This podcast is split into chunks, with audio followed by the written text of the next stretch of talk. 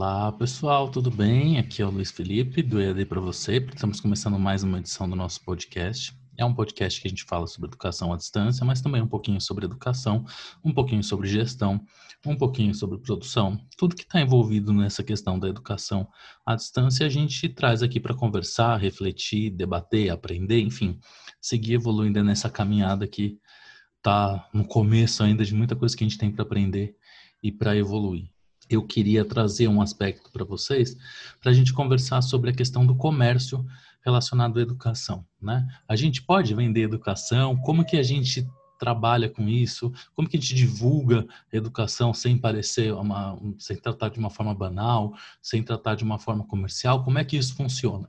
E aí eu trouxe então dois, dois convidados muito especiais para conversar com a gente a respeito disso.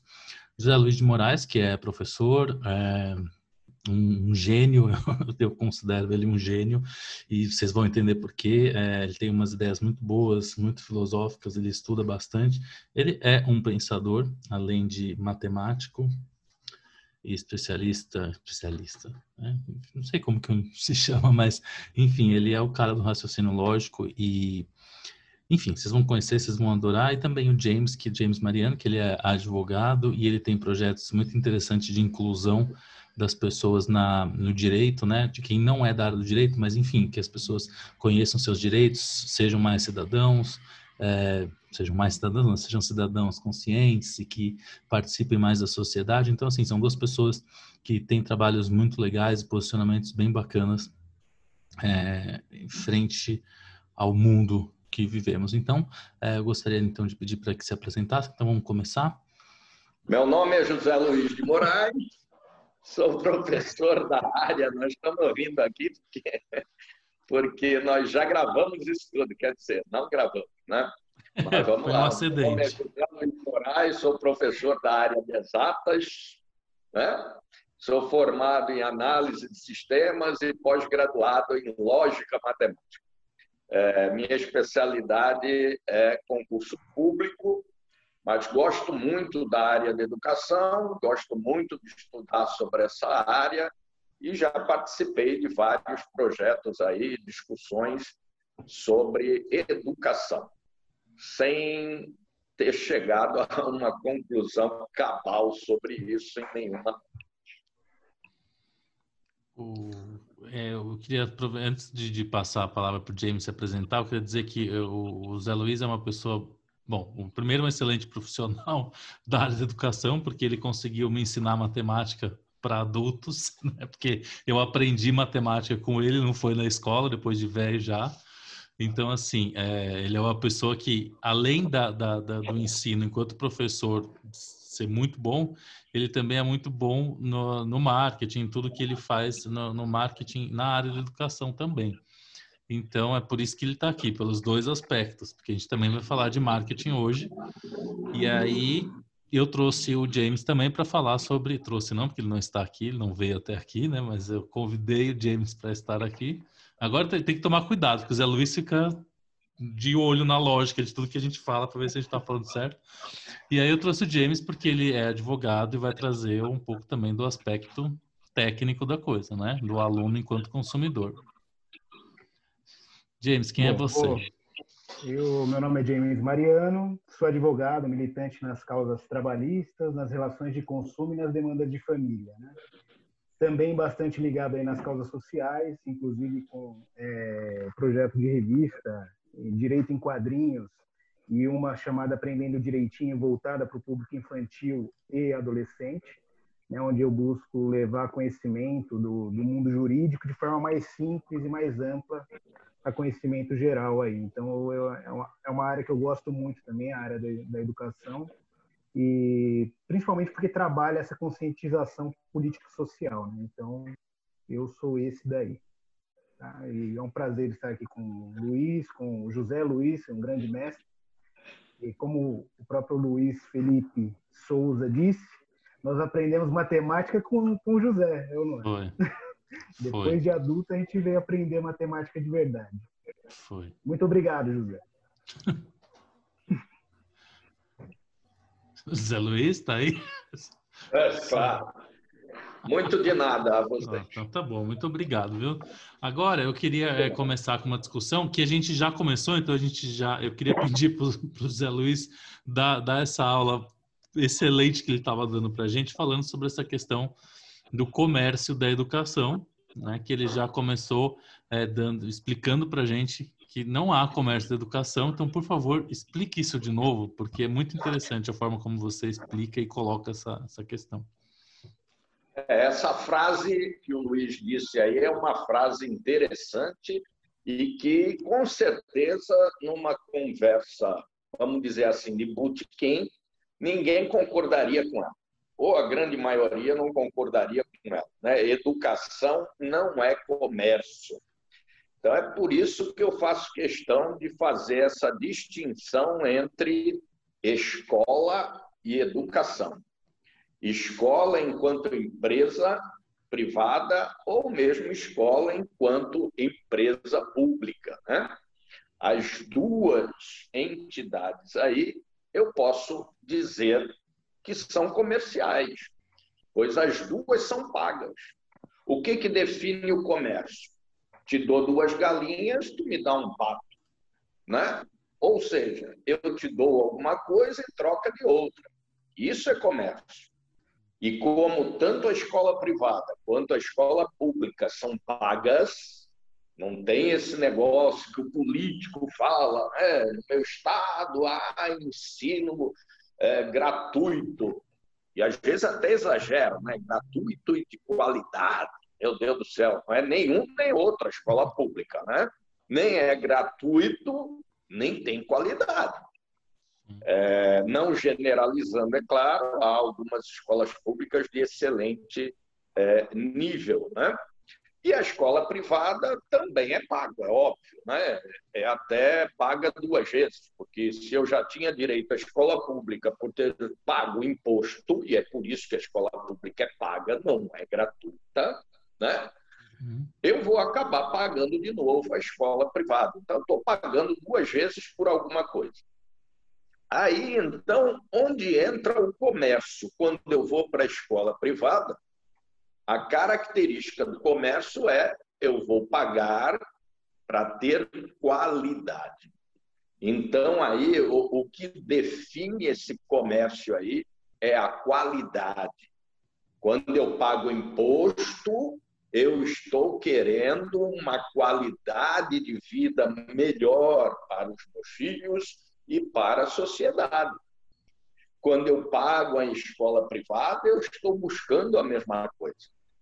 E tanto numa quanto a outra, na outra eu nunca consigo comprar essa qualidade do jeito, desculpem, que eu queria. Bom, a educação em si não pode ser considerada um comércio, porque a educação é o ato, é a ação de passar uma informação e informação não pode ser mercadoria. A informação tem que ser considerada um bem público a que todos têm direito. Por isso que eu chamo a informação, a educação de um bem público. Todos têm direito a ela. Tranquilo? Tranquilo. Essa é a minha noção de separação é, é de de para não cairmos nessa armadilha de pensar que a educação é comércio ou virou comércio. Eu acho que não é nada disso. Para quem tem consciência de transmitir educação, que é o dever do professor, se ele pensar, e eu como professor, se eu começar a pensar que a educação virou comércio, eu nunca mais vou educar quem quer que seja. Né? Uhum aquela informação que eu estou passando, eu tenho que sempre ter em mente que aquilo é um bem público. Eu vou receber por aquilo, mas vou receber da, da escola, que é quem dita lá as condutas de, de, de comportamento, né, as normas com que tem que ser regida a coisa toda, mas entrou da porta da sala de aula para dentro, quem manda é o professor, não é o dono da escola, não é o diretor da escola, é ele que tem esse dever de passar informação para quem tem esse direito. Né? Isso uhum. daí né, nasceu há muito, muito tempo nos Estados Unidos, né? essa ideia de, de da, da, educação ser um comércio, tal, com aquela universidade lá. Agora o Luiz pode até me ajudar um pouco aí, porque eu falo muito bem o inglês, ele quase nada, né? Eu, se não me engano, era The Fry, The Fry, o nome da universidade lá, que colocou as ações dela na bolsa de valores e coisa e tal, né? A atração é, entre dois improváveis parceiros aí, né? O setor de educação e o mercado financeiro. É, e bem improvável, mas aconteceu. E aqui começou a acontecer quando? Começou a acontecer através de medidas provisórias, né? Quando o tal do ministro da Educação lá, é, que da outra vez eu não lembrei, continuo não lembrando, é Paulo, Paulo, Paulo Renato Souza. Ah, é Paulo Renato, então. É, estava em dúvida entre Paulo Renato e Paulo Ricardo.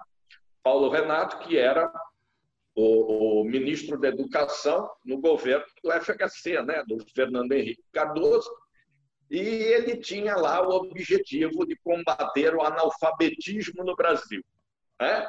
E aí ele teve aquela genial ideia de distorcer a tal da progressão continuada, né? Ele transformou aquilo em promoção automática, né? Uhum. Começou a aprovar, a, a aprovar, tudo que era aluno, do fundamental e do médio, né? Coitado do Paulo Freire, deve ter virado de bruxo na, na conta, um negócio desse, né? E aí o nível de repetência caiu adoidado, né? Caiu claro, e aí né? cai também os índices de analfabetismo. Sim. Só que nós começamos a, a promover automaticamente semi-analfabetos. Uhum. E aí a gente tem que lembrar que o semi-analfabeto é também semi-alfabetizado. Uhum. Então, reduziu, reduziu de analfabeto para semi-alfabetizado. Essa foi a redução que ele conseguiu com isso. Né? Sim, claro. E atualmente fica até difícil de, de dizer é, é, o que, que isso causou. Olha, eu sei o que, que isso causou. Você teve que ensinar para duas pessoas velhas fazer conta de matemática. Porque, é, né? Então, exatamente. A gente está produzindo pessoas que entram na faculdade semi-analfabetas de todas as matérias não uhum. conseguem fazer uma conta de subtração, de divisão, e acabam concluindo um curso numa universidade privada, porque essas pessoas dificilmente passam numa universidade pública de qualidade, que, que hoje em dia nem a universidade está recebendo verba suficiente para continuar sendo de qualidade, Sim. e terminam um curso sabendo às vezes a mesma coisa quando entrou lá, ou pior ainda. Né? Sim. Então, eu fugi um pouco do assunto aí só para recorrer à ideia do porquê que essa coisa da educação é, passou a ser vista como um comércio e não como é, o ato de ensinar. Separem as coisas. Escola é comércio, educação é a cargo do professor que tem a obrigação de passar informação para quem tem esse direito, que é o público. Certo. E assim, eu acho brilhante essa, essa, essa sua colocação e, e assim, abre muitas outras possibilidades de discussão, né? É, então, lembrando que a gente precisa entender que essa, essa forma, essa, essa nomenclatura que você está trazendo para a gente, digamos assim, essa forma de classificar e separar a educação de, de escola, é algo que fica difícil de se colocar na prática para o mercado em geral, né? É, isso é muito, isso é muito claro para mim de que apesar de ter esse entendimento, de concordar com, com essa sua afirmação e tudo que você está dizendo, ah, as pessoas não entendem dessa forma, né? Então, para você chegar é e... Falou a gente ia filosofar sobre Mas exato, por isso que eu acho interessante você falar. E continuando essa coisa de filosofar, é interessante porque é, você vai fazer uma pesquisa rápida sobre, sobre essa questão, então as pessoas falam, elas não falam mercado escolar, elas falam mercado da educação. Né? Eu trabalho na área da educação. Então, e quando você trata da, da, da educação enquanto é, algo não é, livre e não focado no, no, na transmissão do conhecimento, você fala de gestão escolar, né? Então, só que se fala gestão escolar, fica bem restrito à escola. Graduação, pós-graduação, cursos livres ficam fora dessa, dessa questão. E aí você vai para a questão, então, da gestão educacional, como algumas pessoas chamam. Então, é uma, é uma confusão, e aí você pega é, notícias etc. Então, é, por exemplo, eu peguei aqui algumas notícias, justamente, é, eu ia falar sobre o conteúdo delas, mas a gente já pode parar no título, né? Porque eles começam é, a falar sobre as vagas e eles falam: o mercado da educação cresce, né? E aí, ó, tem até uma notícia aqui, ó. Em meio à crise, mercado de educação é o que mais cresce em número de empresas no Brasil. Né? Então, veja, eles tratam é, como negócio e como mercado da educação. Então, fica muito difícil de, de, de separar uh, esse conceito de o que é, é escola. Né? Sim, exato. É né? Exato. Então, assim. É... a escola cresce, o, o, o público vai pensar que eles construíram mais algumas salas de aula a escola cresceu, tá, né? Sim, sim. Então é o mercado escolar, né? Exato. E, e outra coisa que, que, você disse aí, que eu é, é, costumo, não é corrigir, mas costumo uhum. falar de uma outra forma, é sobre a escola educar. É, não é papel da escola educar, é papel uhum. da escola implementar o papel da família e da comunidade na educação. Uhum. 60%, 70% da educação de uma pessoa tem que ser feita na família, na comunidade, na sociedade na, é, em que ela vive. Né? É. E como hoje a gente tem uma porção aí, a grande maioria dos estudantes tem problemas familiares, vivem em situação de risco, vão para a escola para se alimentar de comida e não se alimentar de informação, fica muito difícil da gente é, discutir e, e, e educação, ensino, comércio, porque são coisas muito diferentes, mas que nós passamos a enxergar uma coisa só, infelizmente. Exatamente. Sim, é. E, e, e, é uma questão, e aí eu vou agora passar um pouco para o James é, essa questão. Ah, é, ele está aí também, né? Obrigado, José. Eu falo obrigado. Não, mas tem, mas eu, eu acho que assim, o, o, o que o Zé Luiz falou é, é, tem muito a ver com o que você acredita também, com o que você pensa, né?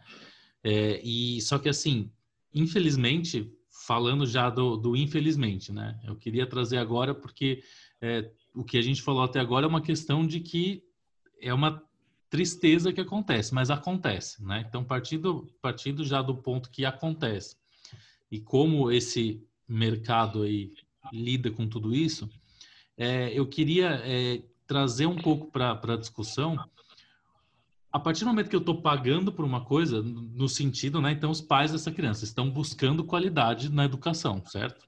Seja criança, ou se você está fazendo uma faculdade particular ou um curso livre, você está pagando por, aquela, por essa qualidade que você está dizendo aí, né, Zé Luiz? Só para confirmar se eu estou seguindo a sua linha.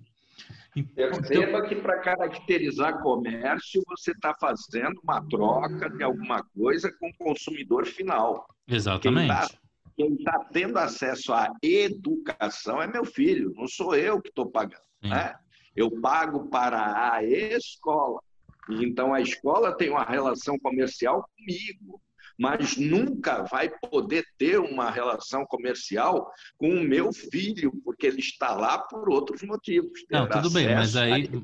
Não, não, tudo bem, mas aí a gente está falando das crianças, mas a partir do momento que você está pagando o seu curso na faculdade, na pós-graduação, num curso livre, se for fazer curso de tarô cigano na esquina, você que está pagando pelo curso. Sim. Pensando nessa questão, você está contratando um serviço que é a, a, a um curso que tem um tipo... continua a mesma, Luiz. Desculpe o, James, o James aí eu tá interrompendo. A relação continua a mesma. Eu estou pagando para quem? o professor? Não, estou pagando para a escola. Então, eu estou tendo uma relação comercial com a escola. Não, perfeito, tudo bem. Mas, uma mas... relação e uma relação de educação com o mestre. Não, São coisas tu... distintas. Não, tranquilo. Então, eu não posso considerar a educação como comércio. Não, já não estou considerando mais. Eu estou considerando o produto, o curso e o, o sistema de ensino que eu estou comprando daquela escola. De né? novo, né? o produto é o curso. Então, o exato. não é a educação. Exato, já deixamos isso de lado. Estamos falando agora do curso que eu estou comprando, ou da metodologia que eu estou acreditando, na, no nome da escola que eu estou apostando, da instituição, enfim. Né? Por isso que eu posso escolher fazer uma, um, um empréstimo e pagar um curso em Harvard se eles me aceitarem, porque eu quero a instituição. Certo? Faz sentido? Faz, total. Então tá. Então, partindo desse. Porque não quer deixar a sua mãe sozinha. Sim, exatamente. Porque ela não é porque ela não está afim de estudar mais. Agora, então, James, eu queria saber sobre essa relação do, do consumidor. Até que ponto eu posso agir como um consumidor? Eu, eu sou consumidor o tempo inteiro? Quando que o aluno se separa da figura de aluno, e eu acho que agora faz todo sentido, então, a gente ter falado tudo isso, porque enquanto eu estou na sala de aula, eu sou um aluno. Então, eu estou ali com educação, que não é algo comprável. Inclusive, quem quiser, quem quiser ouvir o episódio 2 foi o episódio passado, a gente falou muito sobre isso. E, e esse assunto começou lá, porque os, as convidadas falaram justamente isso. Porque eu estou na sala de aula, eu não sei se eu devo reclamar, porque o cara é o professor, mas eu não estou entendendo direito, o negócio está ruim e eu estou pagando. Então, quer dizer, até que ponto vai justamente, eu, eu saio dessa relação onde eu estou na educação dentro da sala de aula e estou como consumidor que estou pagando para a instituição me fornecer aqui, aquilo lá. Como que funciona isso? Existe algo legal estabelecido para isso? Ou é tudo consumidor e por isso que hoje em dia todo mundo reclama de tudo? Vamos lá. Primeiro, eu concordo com quase praticamente tudo que o José Luiz falou, até porque é um grande mestre e a gente pensa muito parecido. Eu acho realmente que a, a área da educação ela tem que ser, ela é subdividida, né?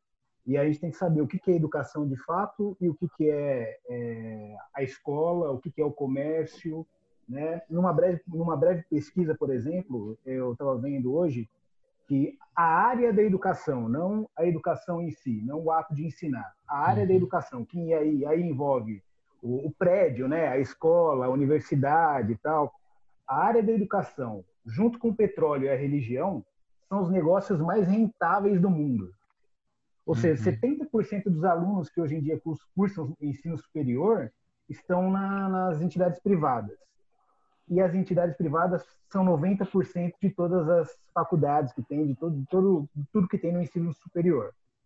É, mas apesar desses números enfáticos, assim, é necessário que haja um estudo mais profundo e, e maior monitoração do Estado junto com essas entidades privadas, né? Exatamente para não cair nessa questão que o José Luiz falou, que é confundir a educação, o ato de ensinar, que é previsto na Constituição Federal, que é né, o direito à educação é previsto na Constituição Federal, com o comércio. Então, realmente, educação não é comércio, não pode ser tratada como comércio. A área de educação abrange aí é, as universidades, né, as escolas, as grandes, as grandes empresas, como recentemente, ou alguns anos atrás, uma universidade de, de grande porte comprou várias outras aqui no Brasil. É, e entendo que o limite da, da, da comercialização disso tem que ser a própria aprendizagem. O que você perguntou em relação ao aluno na sala de aula, eu tenho, acho que a mesma visão que José Luiz. Dentro da sala de aula, Luiz, é, quem determina as diretrizes de ensino é o professor. Uhum. Entendeu? A partir daí, se o aluno está, é, se ele está descontente com o que ele vem recebendo de ensino, ele tem que chegar no, no superior do, daquele professor, que seria a coordenadoria né, do, do curso em si. É, mas aí não caberia o, direito do consumidor para ele, em relação ao professor, entendeu? Aquilo que está sendo ensinado dentro da sala de aula. Porque dentro da sala de aula, cada professor tem sua metodologia, tem a sua maneira de ensinar e tem a, aquele conteúdo que ele está tá acostumado. Então, não caberia direito do consumidor nesse caso. caberia direito do consumidor na relação aluno-universidade, aluno-escola, que é aquela diferenciação que o José Luiz acabou de falar. Uhum. Entendeu? Então, em relação à escola, sim. Em relação à universidade, sim. Aí cabe o direito do consumidor. Dentro da sala de aula é muito difícil porque acaba sendo algo muito subjetivo. Como que você vai, vai, vai mensurar é, o que, que, cabe de direito do consumidor entre, porque o aluno não está entendendo o que o professor está passando. Entendeu? Então é bastante difícil. Aí teria que entrar no caso a caso no direito todo caso é, é, diferente de outro, entendeu? Sim, então, mas, mas, aí, mas é, se, se, eu tô, se, eu estou insatisfeito com, com o que a escola está me entregando, eu posso. Aí, aí é diferente. A escola, aí está falando da escola. Aí, como consumidor, você pode reaver seu dinheiro de volta. Sim, mas você e se eu estiver que... descontente com os professores da escola? Não tem o que fazer, Luiz. Aí não tem o que fazer. Você, como aluno, não vai obrigar a escola a trocar todos os professores. Curioso, e chegamos num ponto, num ponto interessante e que eu acho que agora eu queria falar um pouco sobre a prática, porque isso nas ideias e no jeito que a gente está falando é tudo muito lindo. Agora eu gostaria que vocês me falassem se vocês não vivenciaram a situação de professores que, e, e, pessoas que foram trocadas porque alguns alunos não gostaram e não poderiam perder o dinheiro desses alunos. É, ó, ó eu acho que a gente pode começar por aquela pergunta sua, né, hum. do consumidor. Primeiro lugar, eu não considero aluno um consumidor, porque consumidor é aquele que consome, né? Eu sou consumidor de cerveja porque eu pego uma latinha de cerveja e consumo toda a cerveja que está ali dentro. Ao cabo disso, não há mais cerveja na latinha porque eu a consumi. Uhum. No caso do aluno, o aluno não consome o conhecimento que o professor está buscando passar. Uhum. Né? Ele interage com esse conhecimento, ele adquire esse conhecimento sem consumi-lo. Tanto uhum. é que na próxima turma o professor vai dar a mesma aula com o mesmo conhecimento. Né? E aí vem a tal da ideia, eu não estou, eu não estou entendendo, estou pagando, por isso eu tenho direito de reclamar. Já está errado, né? Claro. Eu não estou entendendo e o meu objetivo aqui na sala de aula é entender. Por isso eu vou entrar em contato com o professor para que ele é, me explique de uma maneira diferente. Uhum. Claro que eu, como aluno, eu, como ouvinte daquela aula, tenho que também ter é, é, a capacidade de perceber. Se o professor está explicando alguma coisa que eu não tenho base para entender, ou se ele está explicando essa alguma coisa já achando, né, que é o que muitos acham, que eu já tenho que saber daquilo, ou uhum. ainda ele não soube explicar aquela coisa. Porque se o professor ele se dedica a explicar de uma outra forma, e eu faço muito isso, com outros exemplos, com exemplos do cotidiano e coisa e tal, e eu continuo não entendendo, eu mesmo tenho que solucionar o meu problema. Opa, peraí, pode ser que a pecinha que está com problema não é aquela que está lá de pé, sim eu, né? Eu mesmo. Então, eu também tenho que ter essa consciência na relação de educação. Grande problema de confundir, e isso é que eu gostaria de deixar claro, Luiz, que o grande problema de confundir educação com comércio é justamente esse eu já vou pré com aquele pré-conceito de que eu posso cobrar porque eu estou pagando. Hum. E aí eu posso ser a maior topeira do mundo, não saber nem ler direito, e quem não sabe ler não compreende, não tem jeito, mas como eu estou pagando e isto é um comércio, eu tenho direito, não. Eu só tenho um direito, é o direito a ter acesso à informação. Só que se eu tiver acesso a essa informação desde jovem, desde a infância, de qualidade, eu sempre vou ter e nos meus níveis né, de aprendizado a base para entender aquela informação que o educador está passando ao educando. Se eu não tiver isso, eu posso pagar bilhões de dólares que eu não vou, que eu vou continuar não entendendo o que me é dito. Então, não confundir educação com comércio é muito importante por causa disso. Não ponha dinheiro na frente da educação. Eu estou ali para ser educado. O aluno hoje do fundamental não é educado em casa, por causa das coisas que eu já falei, né? grandes uhum. problemas financeiros, grandes problemas com a criminalidade, com a falta de emprego do pai, a falta de comida. Eu estou indo lá é para comer. A cabeça do cara não consegue pensar em mais nada. Ele não é educado. Ele não vai à escola a fim de se é, educar. Mesmo porque a escola é complementar da educação. Se ele já não tem uns 60%, 70%, você imagina como é que ele vai chegar nos níveis superiores. Tá. Agora, é, é, assim, concordo plenamente. Inclusive, é uma das coisas que sempre me incomodou é essa questão do, da cobrança do eu estou pagando e preciso ter esse resultado, né? Ô, Luiz. Oi. Em relação a isso, eu queria fazer um breve comentário, que eu acho que é, tem um erro do mercado também em relação a isso, essa questão da cobrança. Por quê? Hoje, qualquer curso que você vê, você vê lá um, uma quantidade de tópicos que serão analisados naquele curso, certo? Uhum. Então, o próprio mercado, a própria escola vende a ideia de como se fosse um comércio aquilo ali. Sim. Então, a própria, a própria, então é uma questão mercadológica também. Então, a, a instituição em si, ela acaba vendendo aquilo como se fosse um comércio. Sim. Olha, eu estou te cobrando tal preço por, e você vai aprender isso daqui. Então, ela mesma acaba induzindo as pessoas a, a fazerem essa confusão de comercialização da educação, entendeu? Sim. Quando na realidade não é, é, é. Não, não, pode ser confundido uma coisa com a outra. Não, e era justamente. Não, mas é isso, é isso aí que eu faço questão de chamar a atenção. Quando eu Sim. compro um curso, eu não estou comprando o entendimento da informação.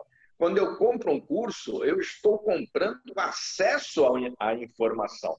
Né? Mas só que como a minha ideia já é desde lá do fundamental, do bercinho e coisa e tal, que tinha os 15 minutos para dormir, para eu acordar um pouco mais inspirado e para comer o lanchinho, a merendinha, que muitas vezes me dava dor de barriga, né? porque não era de qualidade, como eles dizem que é, desde essa época eu estou indo para a escola em busca de outras coisas não em busca de informação. E aí a gente vicia pela vida inteira a cobrar por uma coisa que eu não estou pagando. É uma coisa que eu já tenho direito. Não, é, então, não, e, a, e, é impossível, é, e é uma coisa impossível. Sim, mas tirar essa confusão entre eu estou pagando, então eu quero aprender. Meu amigo, não tem jeito, pô. Eu estou pagando, eu tenho que enxergar, mas eu sou cego. Não, não é assim, pô. Ô, José. Então, eu estou pagando para poder tá, ter acesso àquela informação que me vai ser é, disponibilizada.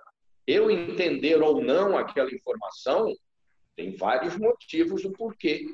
É, eu ter base, eu estar dedicado, eu não estar cansado de estar lá é, trabalhando o dia inteiro e depois ainda ir para um curso noturno, onde eu durmo a maioria do tempo, não vou conseguir aprender nunca. E tem também, é claro, a forma com que o professor passa as informações para aqueles que estão mais dispostos, né? Uhum.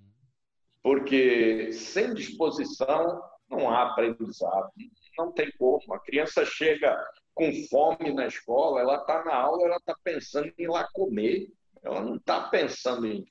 Nessa pandemia, as perguntas que foram feitas às crianças, o que, que você tem mais saudade? Da merenda. Sim, é. Então, é, é, é, é muito isso. É muito... Se a gente. Quando, quando o, o comércio, como o James falou, é, nos induz a fazer alguma coisa, a comprar um carro, a comprar uma casa, um apartamento, sei lá o que, um cigarro tal, né? É, é, quando ele, ele nos induz a isso, eu estou entrando na barca porque eu quero, o dinheiro é meu, eu pago se eu quiser, eu vou naquele lugar se eu quiser, eu compro aquele carro se eu quiser. E se eu comprar aquilo, eu tenho que pensar, pô, quem fabricou esse carro não fui eu, eu não tenho culpa desse carro ser uma porcaria. Eu não tenho culpa dessa televisão que eu comprei já ter chegado quebrada. Eu comprei, eu entrei na barca, eu tenho a minha responsabilidade. E qual é a minha responsabilidade? Pesquisar antes. Esse curso é bom? Vale a pena? Essa escola tem credibilidade? Essa escola aprova? Essa escola ensina? Ela vai conseguir me suprir da informação que eu preciso? Opa, eu pesquisei e vi que sim. Então, dali para frente, tudo corre por minha conta e risco. Eu vou ter, a não ser que eu não tenha informação. Ó, você vai ter direito constitucional. Chegar lá, não tem o direito constitucional. O cara fica na sala o tempo todo contando a vida dele, contando piada e, e não passa matéria. Aí é outra história. Mas não é uma história para ser discutida com ele, como o James mesmo falou. É uma história para ser discutida com quem você comercializou. Vem cá, meu amigo te paguei tanto, aí sim, para ter acesso a tal informação, que aí vira produto nessa discussão, e não estou uhum. tendo. Agora, enquanto. Mas aí eu não sou mais aluno. Aí eu viro consumidor. enquanto aluno, eu tenho que me é, é, conscientizar eu não estou ali pelo comércio da coisa. Eu paguei, eu quero passar. E a gente vê isso muito em concurso público. Ah, eu vou pagar esse cursinho aí que ele aprovou um monte de gente no escrevente do TJSP. Ah, então eu também serei aprovado. Sim. Isso é uma falácia. Sim, agora. É, agora eu queria só que o James fizesse que ele queria fazer uma pergunta ou alguma consideração. Eu, eu queria fazer uma consideração e uma pergunta para o José. Porque é o seguinte, José, você que é, é, já foi da área do marketing ou é da área do marketing ainda, não sei se você atua ainda nessa área, você não acha que tem grande é, grande é, proporção marketing nessa, nessa venda, como se fosse um produto a educação? Porque, por exemplo, eu recebo todos os dias no meu, no meu e-mail é, alguma coisa relacionada a produto educacional. Ah, uma pós-graduação por 600 reais em seis meses. Ou seja, a instituição está te vendendo como se fosse um produto realmente. Ela está te vendendo a, a, educação como se fosse um produto, entendeu? Então, os semi-analfabetos, que, que você falou aí anteriormente, realmente vão entender que a educação é um produto. E que ele está indo lá e que ele está pagando, que ele tem direito àquele, àquele, àquele conhecimento, ou pelo menos aquele diploma acerca daquele conhecimento. Outra coisa importante também é que o próprio mercado de trabalho, na hora de analisar tudo isso, leva em consideração só o diploma, o que é o que muitas vezes essas instituições elas emitem. Ou seja, o aluno vai lá, ele não adquire conhecimento nenhum, ele entra sabendo exatamente a mesma coisa que ele sabia quando lá no início, às vezes até menos, porque ele já esqueceu, coisa que ele já nem, nem lembra mais, né? Uhum. O, porque o semi-analfabeto é assim, ele vai, vai ler uma coisa hoje, daqui seis meses ele não vai lembrar mais.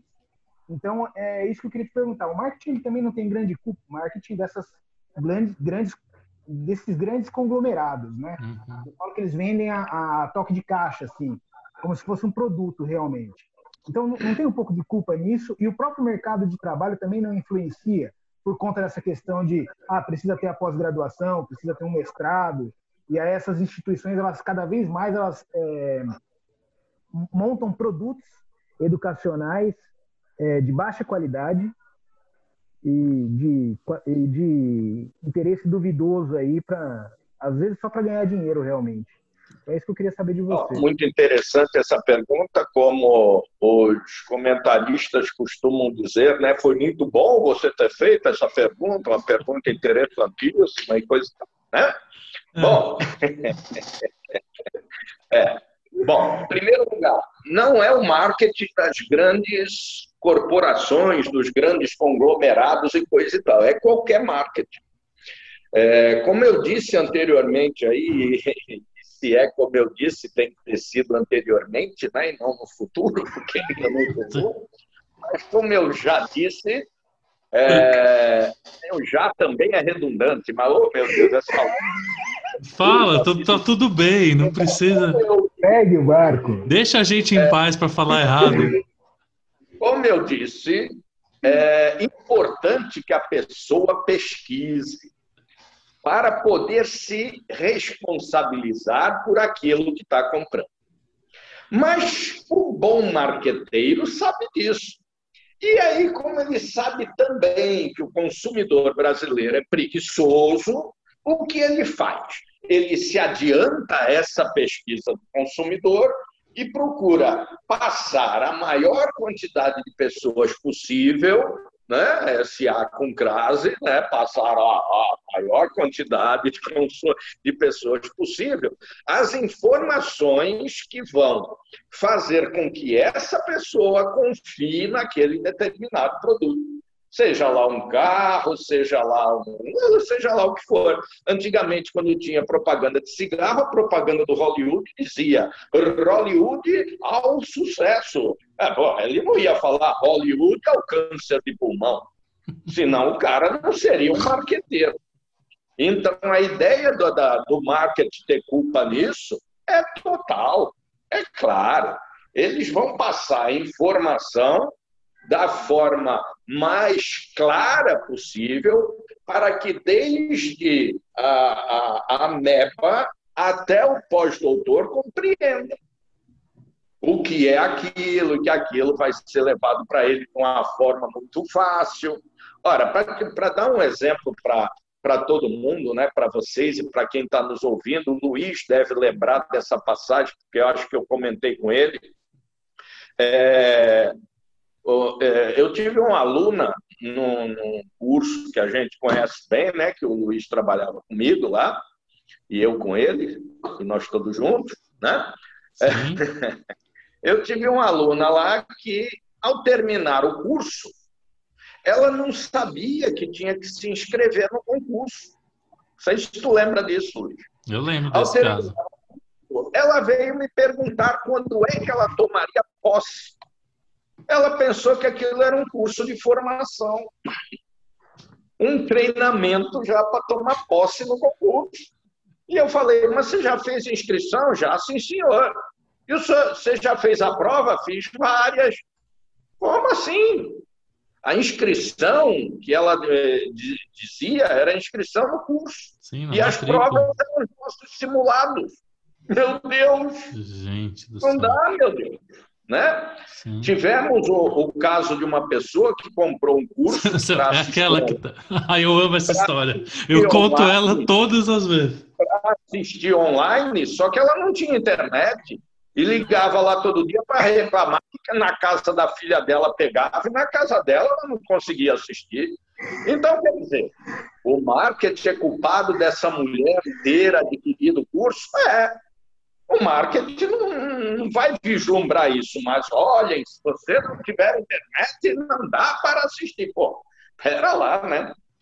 E quanto à, ideia das empresas é, é, estarem preocupadas apenas com o diploma, é, essas empresas elas ganham né, em, em, tudo o que elas fazem, nos royalties e coisa e tal, para dizer que os seus funcionários são todos de nível universitário. Só que a, a, o emprego que o cara é, arruma, né, por ter feito uma universidade, não ter um título é, é, que não seja o título de, de, de de formação lá, né? Tem até um nome é de bacharel, né? Uhum. É um nível salarial muito baixo. Sim. Por isso o concurso público faz sucesso. Um engenheiro recém-formado tem um teto de R$ 2.800. Um sepultador, que é funcionário de prefeitura, né? Uhum. Que é concursado, tem um nível salarial igual, porra.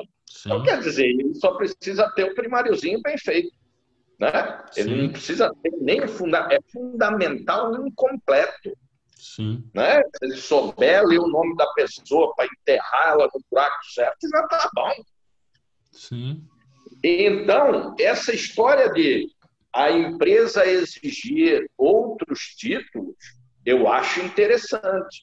Mas eu acho interessante desde que o governo pudesse, é, é, é, pudesse não, que ele pode, mas desde que ele cumprisse com o, a tarefa dele de fiscalizar essas instituições. Porque como o, a educação é um bem prioritário, como a educação é um direito do povo, desde que haja uma, um, um ensino privado, uma escola privada de, de, onde a pessoa vai atrás da informação para ser para melhorar a sua qualidade de vida, é, o governo tem que cumprir a tarefa dele, que é de fiscalizar o que está acontecendo dentro dessas instituições. Mas, como o governo não fiscaliza nem a pública, quanto mais a privada, não é? Sim, claro. E, James, você queria fazer algum. Ah, quer fazer a tréplica? Não, Por... eu concordo com que o, com o que o José Luiz falou e eu só, eu só, acho a questão do, do marketing das empresas é, é, efetivamente cobrarem isso dos seus funcionários tal, também gera essa, essa grande é, quantidade de cursos aí. É, eu, eu queria só grande, fazer uma. As instituições acabam levando a, a, vender produtos como se fossem educa... como se fosse educação, aquilo que não é, né, na realidade. É, eu, então... eu queria agora fazer uma, uma, uma observação, porque eu acho que assim a gente discutiu bem e acho que ficou bem claro o, o que, o, que, o que acontece, né? O, o retrato do, do, da situação. Só que eu acho que também a gente precisa pensar do, do ponto de vista um pouco é, que vai acontecendo ao longo do tempo e de que tudo isso não é algo é, tão simples assim. Né? Isso que a gente falou é o resultado de algumas coisas que acontecem ao longo do tempo. Né? Então, alguns reflexos, é, o que a gente vive hoje são reflexos de que, do que aconteceu há muito tempo. Né? Então, o próprio caso da, da, da, progressão continuada, o que antigamente a pessoa com o fundamental era suficiente, hoje em dia não é mais né?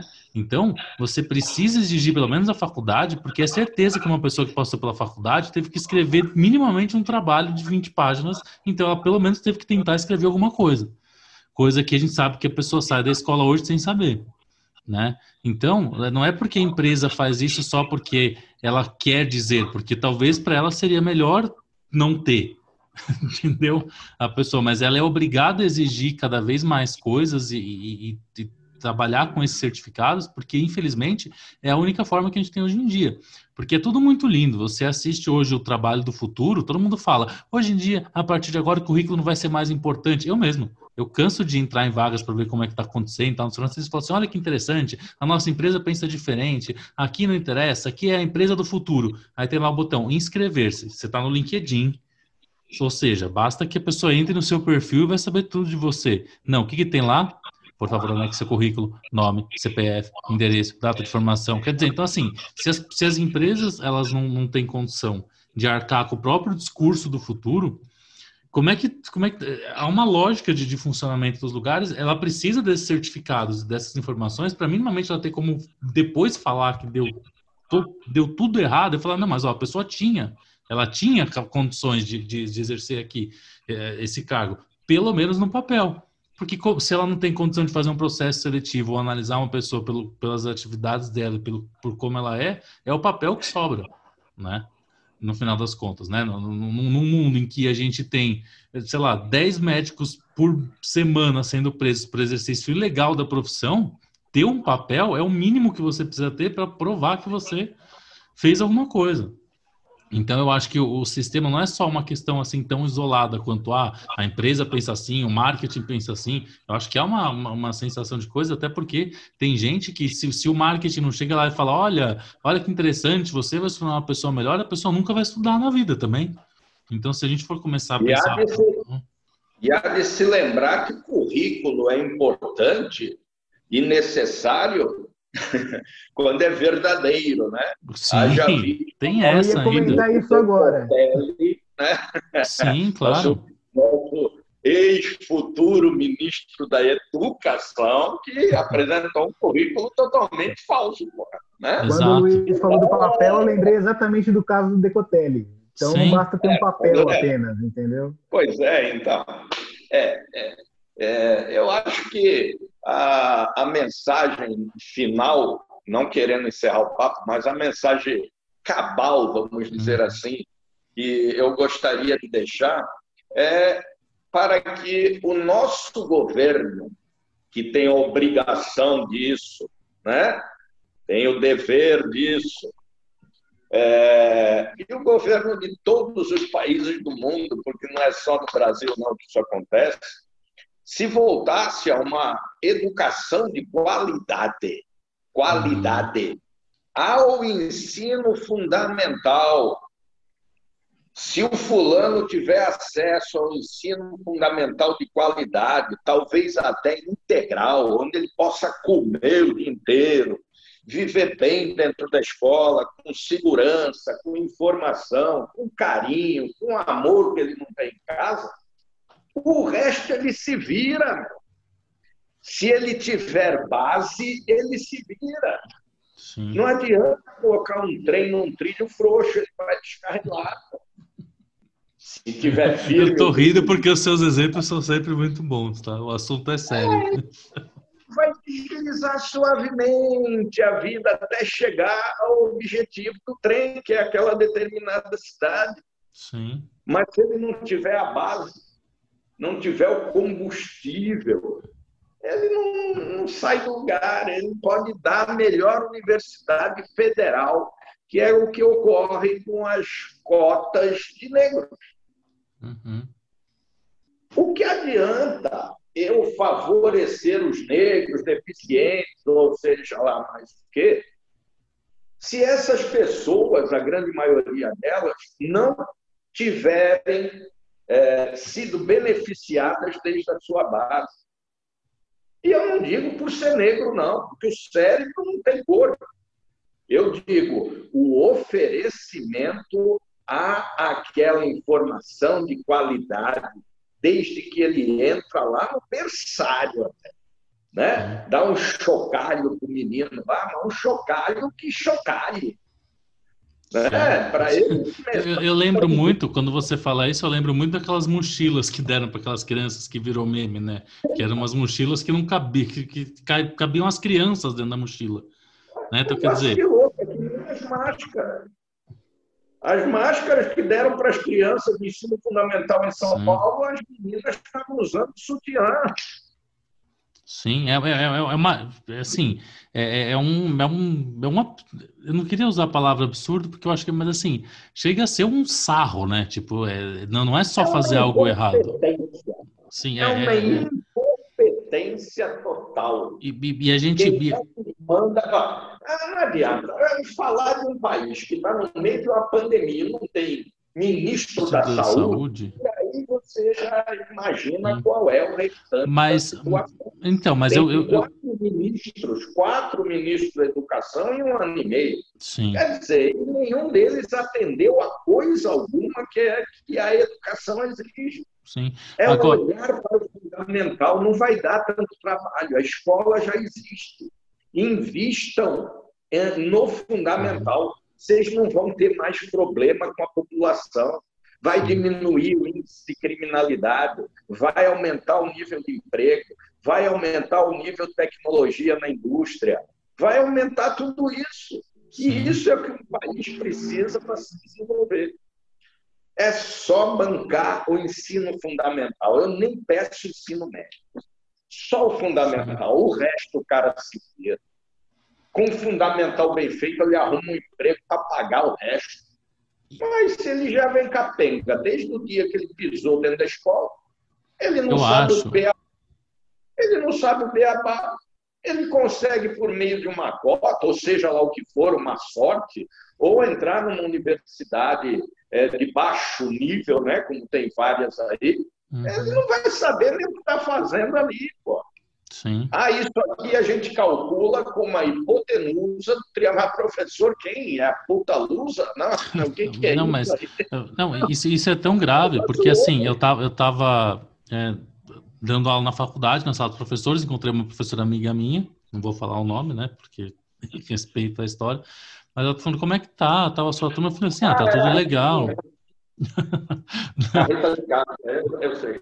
Não, pior que não. Aí ela falou assim, como é que tá? Ela falou assim, eu não sei, porque eu preciso falar com o coordenador porque eu tô a três aulas, tem eu não consigo ir adiante porque assim a, as pessoas não têm o conhecimento necessário para aquela, aquela disciplina. Tipo, é impossível, tipo, não tem como. Coincidentemente, era uma, era uma coisa de exatas da sua área, então, assim, ela não conseguia explicar o retorno financeiro da empresa porque, porque eles não estavam entendendo que aquilo era uma fórmula, né? Então, assim, eles estavam entendendo que na empresa deles ia dar sempre o mesmo resultado, porque sempre ia ser aquela fórmula. Eles não entendiam que tinha que substituir na fórmula o valor da empresa, né? Então, assim, é, é, muito complicado e eu, eu concordo muito com essa questão da, da, prepara da, da preparação que a pessoa tem que ter para encarar certas coisas, porque senão vira, vira aquelas pessoas que, que não entendem o que estão fazendo ali. Nos cursos que eu dava para concurso, na aula de matemática, na primeira aula, minha primeira frase era: levanta a mão quem veio aqui para aprender matemática. Aí todos levantavam a mão, né? Sim, claro. Aí eu falava, infelizmente não vai dar. Você já fez nove anos de fundamental, mais três de ensino médio, muitos aqui já têm curso universitário e não aprenderam, vai querer que eu te ensine em quatro aulas. Sim, Mas é quem é, é que veio aqui para aprender o que cai na prova? Aí todo mundo voltava a levantar Sim. a mão e eu os tranquilizava dizendo, ah, isso dá para aprender. Mas não dava, porque eles não tinham a base da base da base. Tinha Sim. que ensinar a conta de dividir com vírgula. Sim. É, é um absurdo se a pessoa não tem base. A pessoa não faz nada. Sem base não faz nada. Claro. Agora, eu queria, eu queria. O, o James, você é, quer falar alguma coisa em relação? Eu não tenho base alguma no Zoom de usar o Zoom. Se tu não me explica, não estava aqui falando essa hora. Tá Sim, claro. Mas, mas, mas... Eu, eu acho importantíssimo é, que o que o José Luiz falou, que você está falando, eu acho que realmente a gente tinha que investir pesado aí, qualquer, qualquer governo que fosse, investir pesado na educação de base.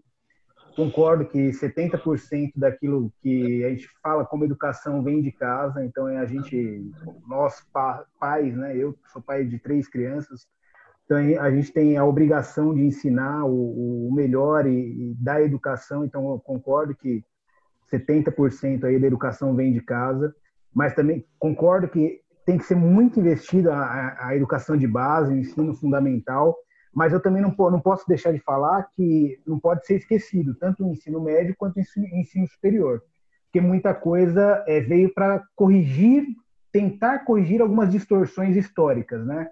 como por exemplo José Luiz ele deu a, o exemplo do, da cota de negros, eu acho ela importantíssima, apesar do, dos seus, a, apesar dos seus problemas, que ela tem alguns Não, problemas, deixa, né? Deixa eu te interromper só, só um minutinho, gente. Claro. Eu não disse que a cota dos negros é, é para negros não é necessária. Ela é necessária porque, por causa de uma dívida antes. Exatamente. É, é por isso que eu quis ponderar isso. O mundo tem com eles. É, eu disse que não adianta dar, é, é, reservar uma cota para negros que não tiveram base. Não vai adiantar nada, o cara não vai aprender porcaria nenhuma, ele vai, a evasão é enorme porque ele não consegue acompanhar o curso. E, ah, não, e outra, a, a cota ela foi feita para cumprir um prazo, né? Enquanto a educação no país melhora como um todo, ela existe para que as pessoas tenham acesso enquanto isso. Porque se, se eu melhorar a educação de base hoje, eu só vou ter o resultado daqui a 16 anos, né? Então, então mas é... o problema é que para a política não interessa. Então, exato, mas aí a gente entra nesse, nesse, nessa, nesse outro mas problema. Né? Que acabam não adianta melhorar hoje o ensino médio e superior, porque quem vai se aproveitar desse ensino melhor é aquele que já tem base. Ou seja, aquele que Sim. pôde fazer uma escola privada. Sim. Tem que investir é já em ensino fundamental, investir pesado Sim. na rede pública de ensino fundamental para dar resultado que seja daqui a 9, 10 anos. Sim, claro. Já esperamos 70 anos. José, eu concordo com você em relação à questão do ensino de base. Eu só, eu só, só entendo o seguinte: não é porque investe no ensino de base que tem que esquecer também do ensino médio e do claro ensino superior. Entendeu? É, é, esse, é esse ponto que eu gostaria de chegar. Eu acho que tem que investir pesado realmente na, na, no ensino fundamental, mas sem esquecer de corrigir algumas distorções aí que tem no ensino médio e no ensino superior. Porque o que aconteceu ao longo dos últimos anos foi o quê? Deixaram é, investir no ensino superior, entrou muitos semi-analfabetos na, na, no, nos cursos, né? Muitos deles vocês pegaram aí na, em sala de aula, é, e realmente sem base nenhuma. Então, essas distorções elas têm que ser corrigidas. Corrigidas como? É, investindo lá no ensino fundamental, com certeza. Mas não pode esquecer do restante também. Eu acho que é o seguinte: o, o Estado ele tem o dever de é, verificar e, e, visualizar a educação como um todo. Investir pesado lá, lá no começo, lá no início, que é quando as crianças realmente aprendem, aprendem. Entendeu? Meu, meu filho, por exemplo, está no segundo ano do, do ensino fundamental e para mim, para mim, já poderia estar no quinto de tanta coisa que ele já sabe. Então ele estava lendo um livro do Stephen Hawking esses dias, entendeu? E entendendo alguns conceitos. Então assim, a educação ela, ela, ela parte de casa. Eu acho que tem que ser investido com certeza muito pesado no ensino fundamental, mas sem esquecer também o ensino médio e as distorções que tem lá no ensino no ensino superior, entendeu? Inclusive com a cota de negros que ela é importantíssima, é, não só é, educacionalmente falando, como socialmente também, né? E aí a gente vai entrar em outros outros assuntos também. É, que aí em, em assuntos aqui dá, dá um outro debate. Fica é, para o próximo episódio, vamos fazer um só fugiria, sobre isso. Fugiria do debate, é, mas é, eu acho que é importante sim investir pesado na, no ensino fundamental, mas sem esquecer de corrigir as distorções que tem lá na, lá na frente também. Sim, sabe o que eu queria é, pedir licença? Primeiramente, como estamos chegando aqui no final, eu queria agradecer novamente a presença de vocês, dizer que foi, assim, surgiu tanta coisa que dá para falar de tanto mais coisas. Se vocês quiserem, a gente pode voltar para continuar falando sobre esses assuntos, porque são muito bons. É, queria agradecer o Zé Luiz por, pela forma, como sempre, explicando tudo muito bem e, e dando uma aula para a gente, assim, bem interessante. Acho que quem está ouvindo com certeza ficou pagando um pau para tudo que ele falou. Agora eu queria falar, fazer uma, trazer um pouco para a objetividade é, e para a prática, né? Porque a gente precisa resolver. E eu acho que apesar de o governo ter condições de fazer tudo isso e não, não fazer, apesar de, de, instituições e empresas, enfim, a gente está falando de um cenário com, com, com peixe grande, digamos assim, é, eu acho que é possível, se a gente tomar essa consciência e sempre pensar a respeito disso, se cada profissional tivesse esse, esse entendimento e essa postura, talvez as coisas ficassem melhores, não no macro, mas no micro, no nosso dia a dia. Né? Então, se eu, tô, se eu trabalho com marketing de, de uma instituição, como que eu consigo fazer um bom marketing sem ser leviano, sem ser sem fazer uma propaganda enganosa sem vender um falso sonho para as pessoas, né? Porque veja, se eu tenho a, se eu tenho a consciência que as, que as crianças estão vêm totalmente dessa forma, por que, que eu vou vender uma mentira para elas e um sonho e uma falsa uma falsa conquista no final? Então, se, se o professor de marketing, se o professor, se o professor, se o profissional de marketing, se os donos das instituições e os funcionários e todo mundo que está envolvido no processo tomassem, se apropriassem de, de, de, desse, desse sentimento e pudessem lutar para que no dia a dia isso fosse menos invasivo e menos é, é, comercial, digamos assim, não, não que não seja comercial, mas menos é, menos banalizado, né? De repente, talvez, eu acho que a gente pode conseguir já é, ver alguma melhora no dia a dia, até para a conscientização dos alunos de que eles estão lá e eles fazem parte do processo, não que eles estão comprando um conteúdo que vai entrar neles e eles vão sair de lá prontos, né? É, é isso, isso aí, não. Hum. É isso aí. Gostei muito de, de participar desse bate-papo é, realmente, esse assunto é muito extenso, passa pelo, pela qualidade do emprego, pela qualidade de vida das pessoas, das famílias, passa por um monte de coisa, né? Que a gente uhum. pode discutir aí num, num outro bate-papo. Show de bola. Zé Luiz, você quer passar seu contato caso alguém queira te encontrar nas redes sociais? Você é tecnológico, você é digital? Se não quiser, não tem é, problema, é só digital, um espaço. Eu sou digital, mas atualmente eu estou naquela do fiquem em casa. Né? A minha frase sempre era estudem. E agora a minha frase é fiquem em casa. Então, está muito difícil até de eu entrar em redes sociais, porque eu já estou com medo de pegar o vírus até pela, pelo, pelo éter.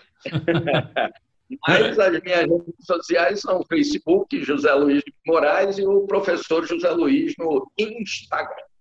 Pronto, obrigado mais uma vez pela prof, participação. É prof, underline José Luiz. Acho que é isso. Vamos, bom, gente, se vocês, vocês vão encontrar ele de qualquer jeito, de alguma forma. James, você quer dizer? Bom, para a minha conclusão aí de todo o nosso debate é que no mundo dos sonhos o ensino ele não seria comercializado, né? O ensino como um todo. Mas na realidade a gente não pode fugir de algo que é óbvio. Ele também é tratado como um negócio, né? É o que a gente está falando desde o, de início. E hoje em dia, para ser um negócio rentável, ele precisa entregar conhecimento de qualidade experiências além daquelas que já estão nos livros. Porque livro qualquer um pode pegar e ler, né? Quer dizer, aquele que tem acesso a livros, como bem o José Luiz disse. O ensino não para na sala de aula, ele deve atingir a percepção do aluno de forma mais profunda, né?